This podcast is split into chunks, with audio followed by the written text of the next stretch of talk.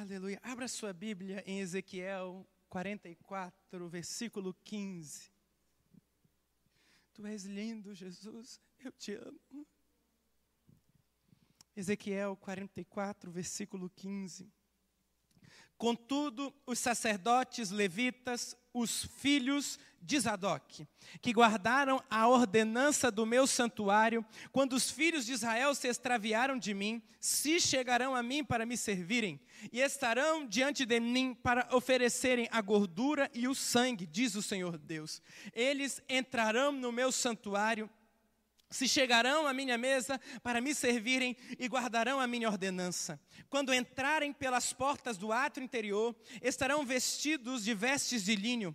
Não se porá lã sobre eles, quando servirem nas portas dos átrio, do átrio interior dentro do templo.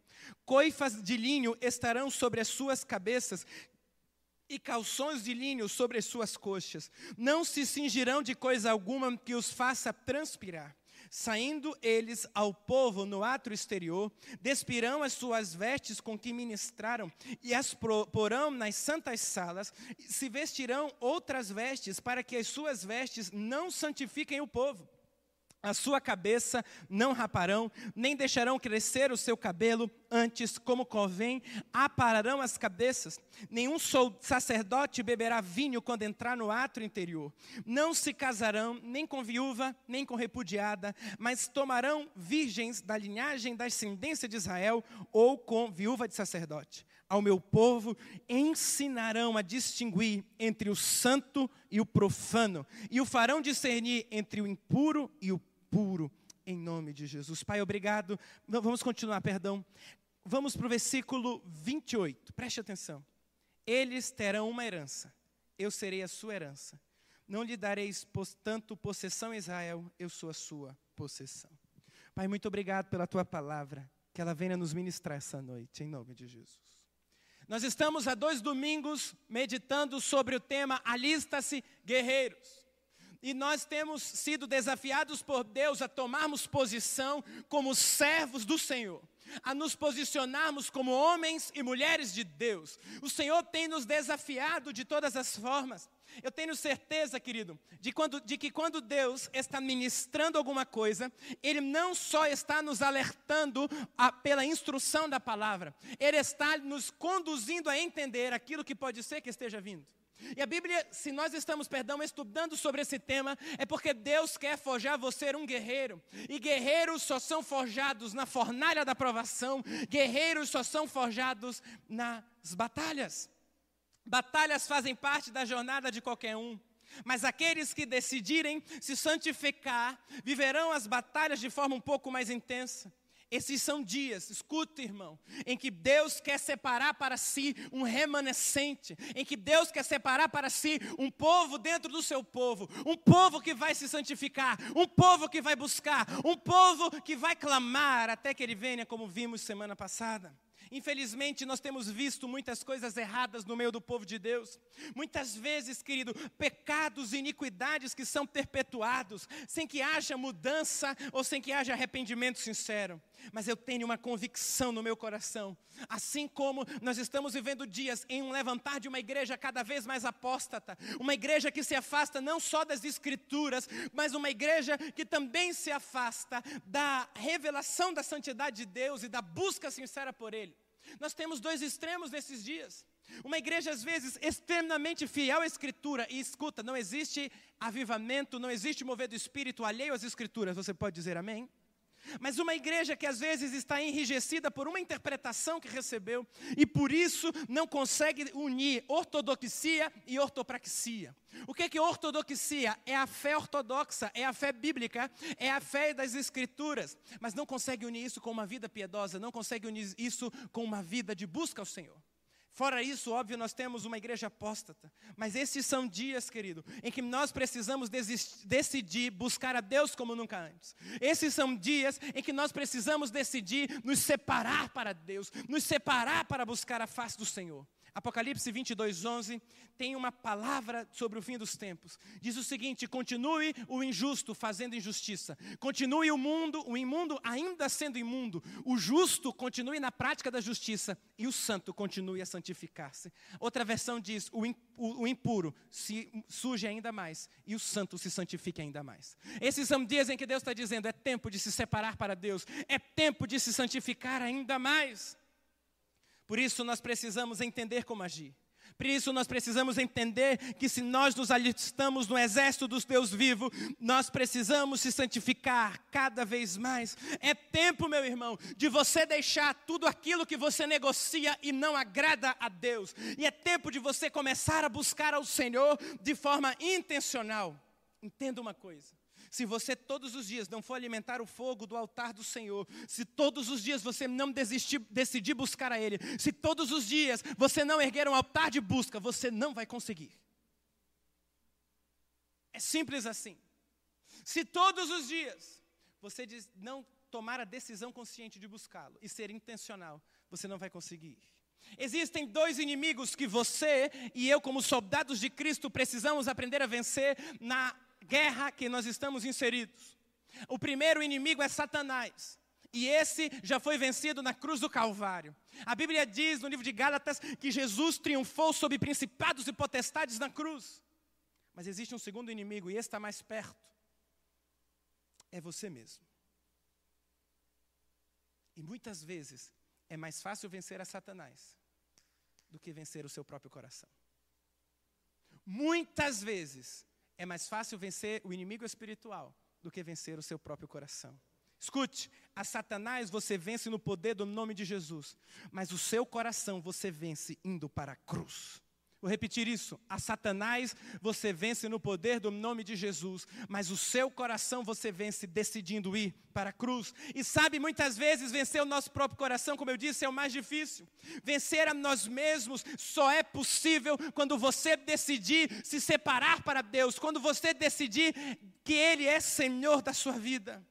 Não há tempo, irmãos, eu tenho repetido isso nesses três cultos. Não há tempo de brincar de servir a Deus, não há tempo de brincar de ser cristão, não há tempo.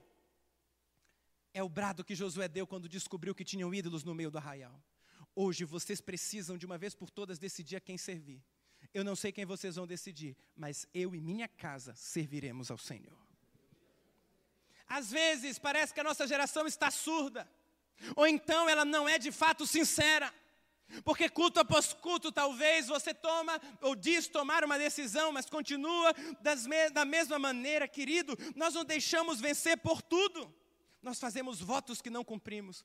Mas hoje o Senhor está dizendo, e eu quero repetir nesse lugar o que a palavra de Deus diz: aquele que se santifica, santifique-se ainda mais, porque no exército do Senhor não pode existir desertores. Deus vai levantar o seu remanescente fiel. Deus vai levantar o seu povo, Deus vai levantar aqueles que querem se santificar, Deus vai levantar os que não são para confundir os que são, Deus vai levantar. Você crê? É o remanescente fiel. Quando Elias, de, de, quando estava no governo de Acabe e Jezabel, a Bíblia diz que Deus levanta um profeta para denunciar o pecado do povo. Os sacerdotes estavam corrompidos. Escuta, pre, as gerações só precisam de profetas quando o sacerdócio está corrompido. Vou repetir isso.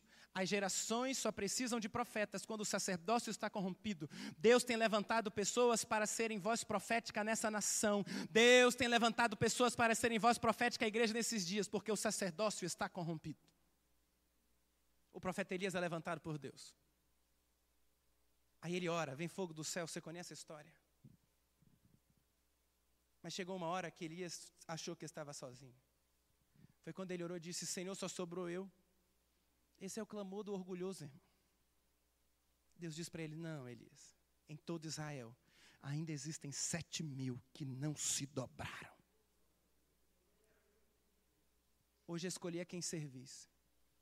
Rest, o resto dos milhões que existiam em Israel, ou os poucos sete mil que vão dizer: Eu não vou me curvar, eu vou ser cristão de verdade, eu vou buscar a Deus de verdade, eu vou viver o verdadeiro Evangelho. Há um remanescente fiel, há aqueles que estão decididos a se separar para Deus no meio do povo, há aqueles que vão dizer: Eu sou do Senhor e nada mais, você quer ser um deles. pessoas que decidem ser diferentes no meio dos iguais. Por isso você tem que entender em nome de Jesus quem você é em Cristo Jesus. A Bíblia diz em 1 Pedro capítulo 2, versículo 9: Vocês são geração, vós, vós, porém sois raça eleita, sacerdócio real, nação santa, povo de propriedade exclusiva de Deus, a fim de proclamar as virtudes daquele que vos chamou das trevas para a sua maravilhosa luz. Este é quem você é, esta é a sua identidade. Você é raça eleita, você é sacerdócio real, você é nação santa você é povo de propriedade exclusiva de Deus. A convicção da sua identidade, a convicção da minha identidade, é que me ajuda a me manter firme no meu propósito. Quando Daniel estava na Babilônia e ofereceram para Daniel as comidas, as finas iguarias do rei. A resposta de Daniel em Daniel 1,8 foi: resolveu Daniel firmemente não contaminar-se com as finas iguarias do rei, nem com o vinho que ele bebia. Então pediu ao chefe dos eunucos que permitisse não contaminar-se. Na Babilônia, que é um mundo onde nós estamos, só tem um jeito de permanecer santo: se você decidir firmemente não se contaminar. Agora tem algo aqui. Não parecia algo, uma coisa pequena? Não parecia algo sem valor? Era comida. Era comida. Era comida. Mas aquela comida tinha sido consagrada a ídolos. Daniel disse: Essa comida não vai me alimentar, porque eu decido firmemente não expor a minha vida ao pecado, por menor que eu possa parecê-lo. Santificar-se nas mínimas coisas é a única forma de vencer na Babilônia. Eu vou repetir isso: santificar-se nas mínimas coisas é a única forma de vencer na Babilônia. Nós não nos contaminaremos, porque nós não somos daqui, nós não somos da Babilônia. Daniel sabia quem ele era, Daniel sabia o que ele carregava, e ele disse: Eu decido não negociar quem eu sou. Eu sou nação santa, eu sou povo escolhido, eu sou geração eleita, eu sou sacerdócio real. Eu não vou negociar quem eu sou. Sua identidade de filho é inegociável, porque dela emana a sua missão. Escuta, identidade e unção sempre andam juntos. Foi com a experiência do batismo. Não foi? Jesus é batizado nas águas. Os céus se abrem e dizem: Tu és meu filho amado. Em ti tenho prazer. Identidade. O que vem logo em seguida? Bíblia diz: os céus se abrem, o Espírito Santo desce como pomba sobre ele. Porque Deus só unge de quem sabe quem é. Deus só unge quem sabe quem é. Por que, pastor? Porque a missão é sempre um reflexo da identidade. Os guerreiros do Senhor nesse tempo precisam ser aqueles que sabem quem são. Diga bem alto: eu sou geração eleita. Eu sou nação santa. Eu sou sacerdócio real. Eu sou povo exclusivo de Deus. Os remanescentes que se separam no povo para Deus são aqueles que sabem quem são e não negociam a sua identidade, porque no exército do Deus vivo há uma regra: a santificação. A vida cristã, querida, é uma jornada de constante transformação. A vida cristã deve ser uma jornada de constante transformação. O problema é que a gente para. A gente acha que já está bom. A gente acha que é fanático. Sabe o que eu descobri? Que a maioria das pessoas que eu achava as mais fanáticas eram as mais cheias do Espírito Santo que eu conheci até hoje. Porque é melhor pecar por excesso de zelo do que por displicência com a santidade de Deus. Israel havia se corrompido. No texto que nós lemos, você achou que eu esqueci? Não esqueci, irmão se insere dentro de um contexto. Israel havia apostatado da fé e Israel havia se corrompido diante de outros deuses. Eles haviam deixado o pecado entrar no meio do arraial e os sacerdotes também haviam se corrompido. Então, através do profeta Ezequiel, Deus libera uma palavra profética que ele vai restaurar aquele povo. Mas tem uma ordem. Ezequiel 44, 10, que é o versículo anterior que nós lemos no início. Os levitas, porém, que se apartaram para longe de mim, quando Israel andava errado, que andavam transviados, desviados de mim, para irem atrás dos seus ídolos, bem, levarão sobre si a sua iniquidade. Contudo, eles servirão no meu santuário como guardas nas portas do templo e ministros dele. Eles imolarão o holocausto e o sacrifício para o povo e estarão presentes perante este para lhe servir. Você não entende a profundidade disso aqui se você não entender a questão levítica. Os levitas eram ah, os descendentes da tribo de Levi, e eles deveriam ter a função de ministrar ao Senhor no templo, eles deveriam ter a função de ministrar ao Senhor no tabernáculo. A Bíblia está dizendo que aqueles levitas que se corromperam durante o período de apostasia, Deus disse: tudo bem, vocês vão continuar sendo levitas, mas para vocês vai mudar a função. Vocês não podem entrar mais no átrio, vocês não podem entrar mais no santo lugar. A única coisa que vai reservar para vocês ficarem, vocês vão ser guardas, vocês vão ser porteiros. Porque quando vocês deveriam se santificar, vocês apostataram da, da minha, de serem fiéis a mim. Isso era pesado demais. Ou seja, levitas que se corromperam, vocês perderam o privilégio de desfrutar da minha presença de forma mais intensa. Mas o texto segue dizendo, e foi o texto que nós lemos. E o texto começa: Mas quanto aos filhos de Zadok, mas quanto àqueles que decidiram se santificar, mas quanto àqueles que decidiram buscar, quanto àqueles que decidiram permanecer fiéis, que cumpriram as prescrições do meu santuário. E vem o texto que nós lemos. Escuta, há uma recompensa para quem decide ser, permanecer fiel no meio de uma geração corrompida há uma recompensa.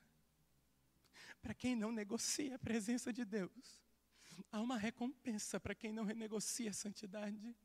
Há uma recompensa para quem decide permanecer fiel ao Senhor, não importa a situação que esteja vivendo. Quanto aos filhos de Zadok, eles vão me ministrar. Deus não está alheio, querido, à sua decisão de permanecer fiel. Os filhos de Zadok se santificaram, há uma recompensa para os santificados. Colossenses 1,12 diz: dando graças ao Pai que vos fez idôneos, a parte que vos cabe, a herança dos santos, a herança daqueles que se santificam na luz. Quem era Zadok? Quem eram os filhos de Zadok? Quem foi Zadok? Zadok aparece como um cumprimento de uma profecia. Depois você lê na sua casa, está em 1 Samuel 2, 27 a 36. A Bíblia vai dizer que Eli, o sacerdote Eli, tinha se corrompido. Os filhos dele tinham se corrompido. A Bíblia diz que eles tiravam a melhor parte, a gordura, que era a parte que deveria ser queimada ao Senhor. Deus levanta um profeta e até Eli. O profeta chega diante de Eli, aponta o dedo para Eli e diz o seguinte: Olha, eu, Deus tinha dito que perpetuaria o teu sacerdócio para sempre, mas porque você não foi fiel, Deus vai arrancar o seu sacerdócio de você e nem os seus descendentes permanecerão diante de mim. O texto diz: Porque você amou mais aos seus filhos do que a mim. E aqui algumas coisas a tentar. Primeiro, é que Deus sim havia escolhido ali Eli e a sua descendência para serem da linhagem de sumos sacerdotes, que eram os únicos, escute, que poderiam entrar no Santo dos Santos, onde estava a maior manifestação da presença de Deus, que era a arca. Mas porque eles se corromperam, o Senhor não teve problema nenhum em voltar atrás e dizer: acabou. Nem você, nem os seus filhos. E tem mais Eli. Os seus dois filhos, Ofini e Finéias, morreram de uma só vez, porque você se corrompeu. Primeira coisa que eu aprendo nesse texto aqui é que apesar de Deus ter escolhido, Deus mesmo retrocedeu naquilo que havia falado, porque ele havia se corrompido. Quando negociamos a santidade, abortamos o propósito. Vou repetir isso. Quando negociamos a santidade, abortamos o propósito. Ele negociou a promessa. Entenda. Entenda. Deus não estava dizendo que os filhos de Eli, por serem família, não eram prioridade. Não, nós aprendemos ontem no café de casais que a prioridade é a sua família, amém? O problema é que Eli não condenava o pecado dos seus filhos. Se você lê o texto de 1 Samuel, você vai descobrir algo. Eli mesmo, ele não fez nada. Mas ele foi condenado por não disciplinar os seus filhos, por ser conivente com o pecado. Então não basta você ser santo. Se você não denuncia aquilo que é pecado, você está sendo conivente e Deus, você pode acabar abortando o propósito de Deus na sua vida. Mas nessa promessa, nesse texto, perdão, de 1 Samuel, há uma profecia. Deus diz o seguinte: que ele levantaria um sacerdócio fiel, e essa profecia se cumpre na pessoa de Zadok. Zadok serviu como sumo sacerdote na época de Davi, e ele era responsável pela arca do Senhor. 2 Samuel 15, 24. 2 Samuel 15, 24. Eis que Abiatar subiu e também Zadok. E com este, todos os levitas que levavam a arca da aliança de Deus e puseram ali a arca de Deus até que o povo acabou de sair da cidade. Algo marcou a história de Zadok. Ele era responsável, preste atenção. Ele e outro sumo sacerdote, Abiatar. A Bíblia vai mostrar que quando se levanta a rebelião do irmão de Salomão para tomar o trono, Zadok tem um discernimento e ele, junto com o profeta, unge a Salomão, rei de Israel. Naquele dia algo aconteceu. Isso depois você pode ler 1 Reis 2, 26 a 27, 1 Reis 2, 35. Sabe o que acontece? Deus diz: Zadok, você será um sacerdócio fiel, e os filhos e os seus, dos filhos dos seus filhos servirão para sempre diante da minha presença. Zadok foi o exemplo de um sacerdote fiel e pode ser um exemplo como nós podemos permanecer fiéis ao nosso Deus em meio de uma geração corrompida. O texto fala que lemos não de Zadok, mas de seus filhos. O que isso tem a ver? Significa que a sua decisão de permanecer fiel toca não só você, mas todas as gerações que vão vir depois de você. Aqui está uma marca poderosa. Zadok decidiu ser fiel e por isso sua descendência era fiel. O texto de Ezequiel segue dando algumas instruções e eu quero aprofundar com você. A Bíblia vai dizer que o templo, como o tabernáculo, era dividido em três partes: átrio, santo lugar e santo dos santos. No átrio havia a bacia de purificação, no santo lugar tinha a menorá, o candelabro de Deus, a mesa do, do, da preposição com os pães ázimos em cima, tinha o véu e tinha o santo dos santos, onde tinha a arca da aliança e dentro da arca da aliança as tábuas da lei, a vara de Arão que floresceu e o maná que caía no deserto. Deus chega e diz o seguinte: Vocês levitas não podem mais entrar, mas vocês, vocês filhos de Zadok, que permaneceram fiéis no meio de uma geração corrompida, vocês vão poder comer do pão da preposição, vocês vão poder, perdão, ir à minha mesa, onde ficavam os pães da preposição. Sabe o que Deus está dizendo? Aqueles que decidem se santificar no meio de uma geração corrompida podem experimentar de intimidade e presença onde outros ainda não conseguem chegar. Salmo 25, 14 diz: O Senhor confia o seu segredo para os que o temem, aos quais Ele dará a conhecer sua aliança. Querido, eles se separaram para Deus e por isso foram ungidos por Deus. A unção no Antigo Testamento era um sinal de separação. Aqueles que tinham sido ungidos eram separados para uso exclusivo do Senhor.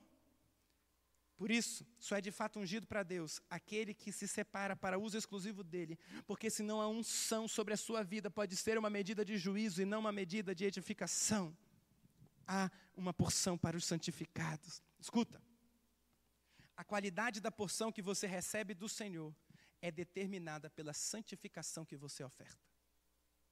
Consegue entender isso? Texto de Ezequiel 44, 15 diz: Mas os sacerdotes, levitas, os filhos de Zadok, que cumpriram as prescrições do meu santuário. Sabe o que, a Bíblia estava ensinando? Está ensinando que obediência para Deus, perdão, que santidade para Deus nada mais é do que obediência. É simples assim. Santidade para Deus nada mais é do que a decisão de obedecê-lo os filhos de Zadok, eles vão poder ir à mesa, porque eles decidiram cumprir os meus preceitos e permanecer fiéis, quando os outros se corromperam. Ah, Deus, eu te amo, mas eu não te obedeço. Você não ama. Ah, Deus, eu te adoro, mas eu acho que. Não, você não o ama, não o adora. Essa noite, o Senhor quer ungir-nos essa noite, o Senhor quer nos separar para Ele. Essa noite, o Senhor quer derramar graça sobre você. Essa é a última mensagem dessa série. Foi a benção? Mas é preciso você entender, de uma vez por todas, que para Deus a adoração é obediência. Amém? A unção, a obediência é a expressão prática da santidade. Sem obediência não existe santidade. Para que o Eterno estabeleça seus decretos na terra, é necessário que um povo seja santo, sacerdócio real, separado para ele. Somente assim a sua unção poderá fluir de forma livre. A unção vem sobre os santificados. Eu vou repetir isso. A unção vem sobre os santificados. Deus está dizendo esta noite: aqueles que decidirem se santificar no meio desta geração, receberão uma porção da minha unção. Alguns vão ficar como porteiros, mas existem alguns que poderão ir além, que se servirão da minha mesa, porque decidiram se separar para mim. O quanto você está disposto a se render, o quanto você está disposto a buscar, o quanto você estiver disposto a se render, determina o quanto você está habilitado a receber. Porque o vinho novo, diz a Bíblia, só pode ser liberado sobre odres novos. Entenda algo. O verdadeiro enchimento do Espírito Santo, ele primeiro transforma você, frutifica você, depois te enche de dons. Os filhos de Zadok foram ungidos, capacitados. Dois elementos sempre precisam andar juntos, querido: fogo e palavra. A Bíblia diz: errais, não conhecendo as Escrituras e nem o poder de Deus. Deus não está alheio à sua decisão de santificar-se. Deus não está alheio à sua decisão de ser fiel. Deus não está alheio à sua decisão de continuar obedecendo a Ele. Ser fiel, quando muitos escolhem não ser, é um caminho muito difícil. Ser fiel, quando muitos decidem viver uma vida cristã rasa, é muito difícil. Ser fiel, quando até mesmo outros crentes dizem que você é muito radical, é difícil. Já ouviu isso? Eu não sei você, mas eu quero ir além. Eu quero me acercar à mesa do Senhor. E aqui algo tem poderoso demais e eu quero encerrar com isso. O louvor pode vir. Ezequiel 44, 28. Deus libera umas promessas, uma promessa aos filhos de Zadok. Os sacerdotes terão uma herança. Eu sou a sua herança. Você não entendeu? Os sacerdotes terão uma herança.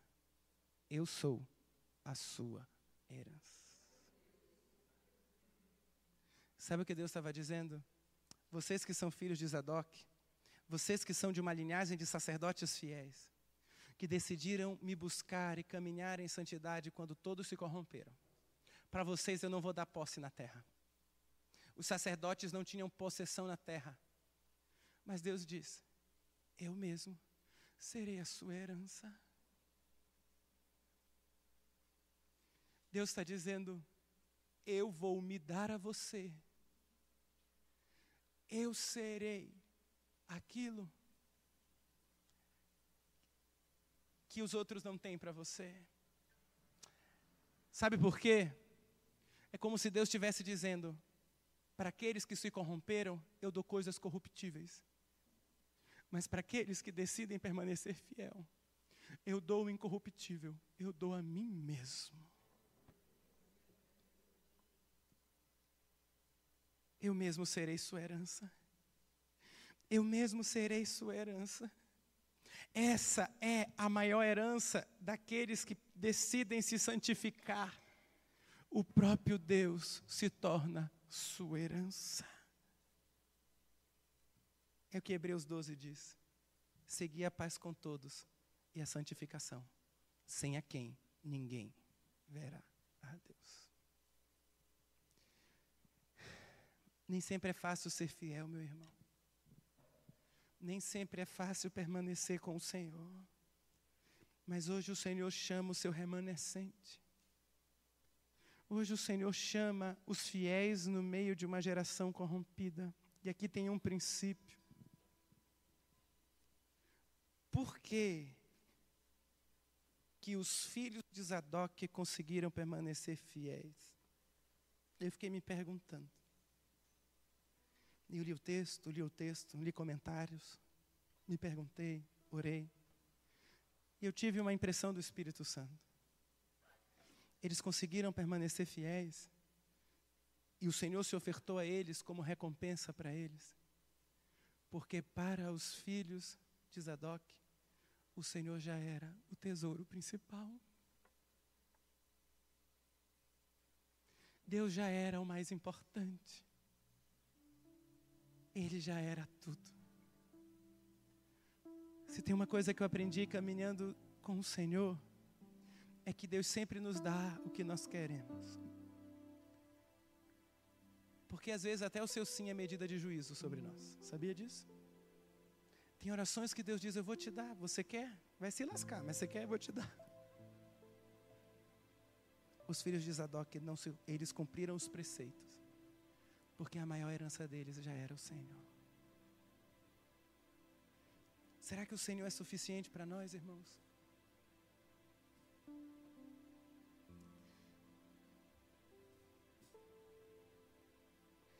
Será que Ele é suficiente para nós, irmãos?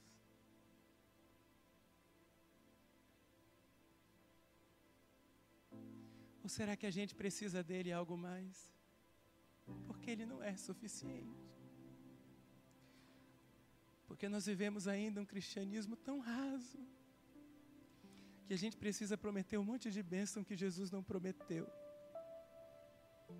Para que as pessoas sejam fiéis. Essa não é esse tipo de igreja.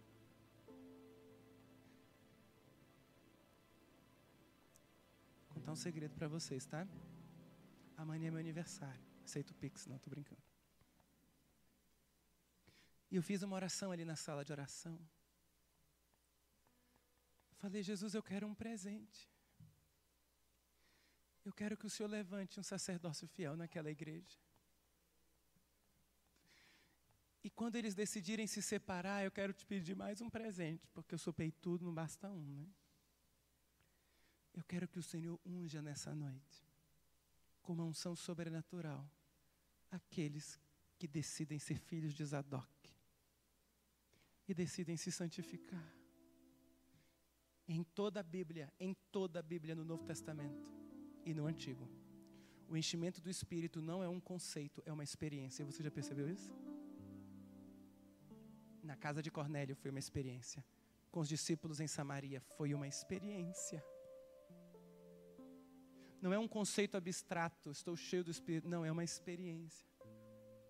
É uma experiência dada àqueles que ainda não são 100% santos, porque eu também não sou. Talvez pareça, mas não sou. Eu estou brincando. Mas aqueles que decidem se santificar. Alista-se guerreiros, irmãos.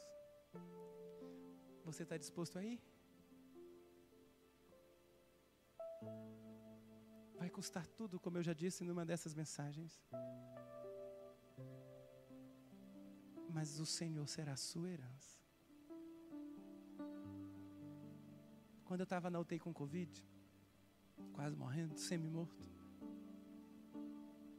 eu percebi uma coisa: eu não tinha medo de morrer. E eu fiz uma oração. Falei, é Deus, dá um marido mais bonito o Senhor não vai achar para Jéssica, mas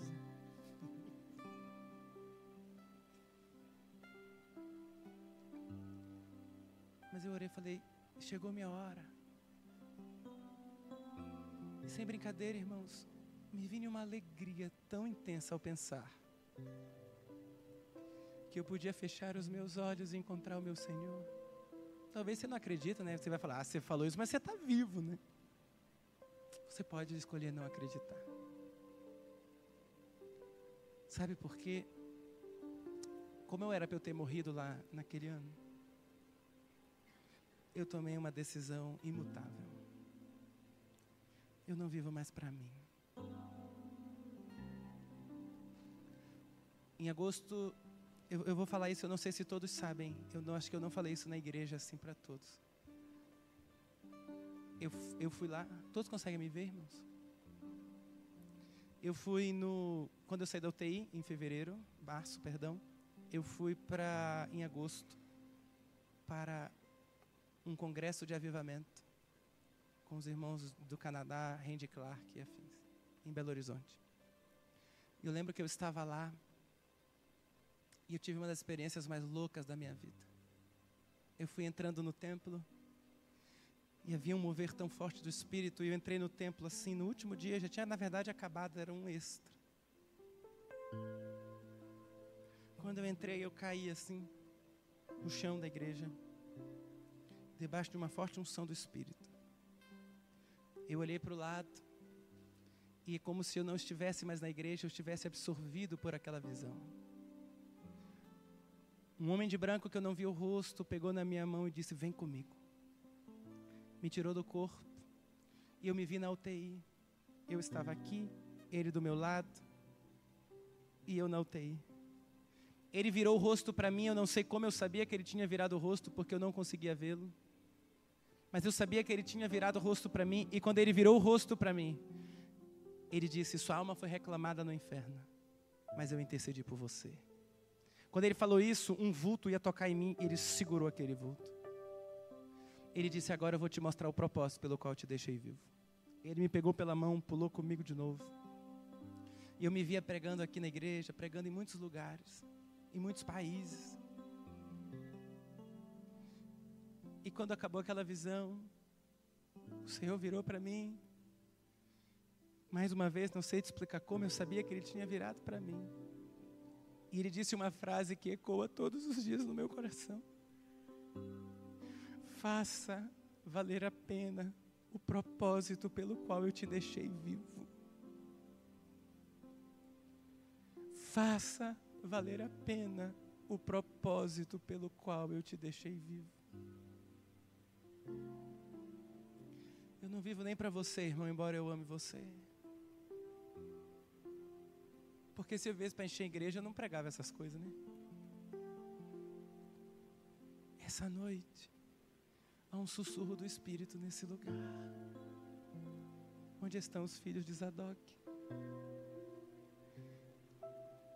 Onde estão os filhos de Zadok? Eu sei que é um remanescente que não se curvou.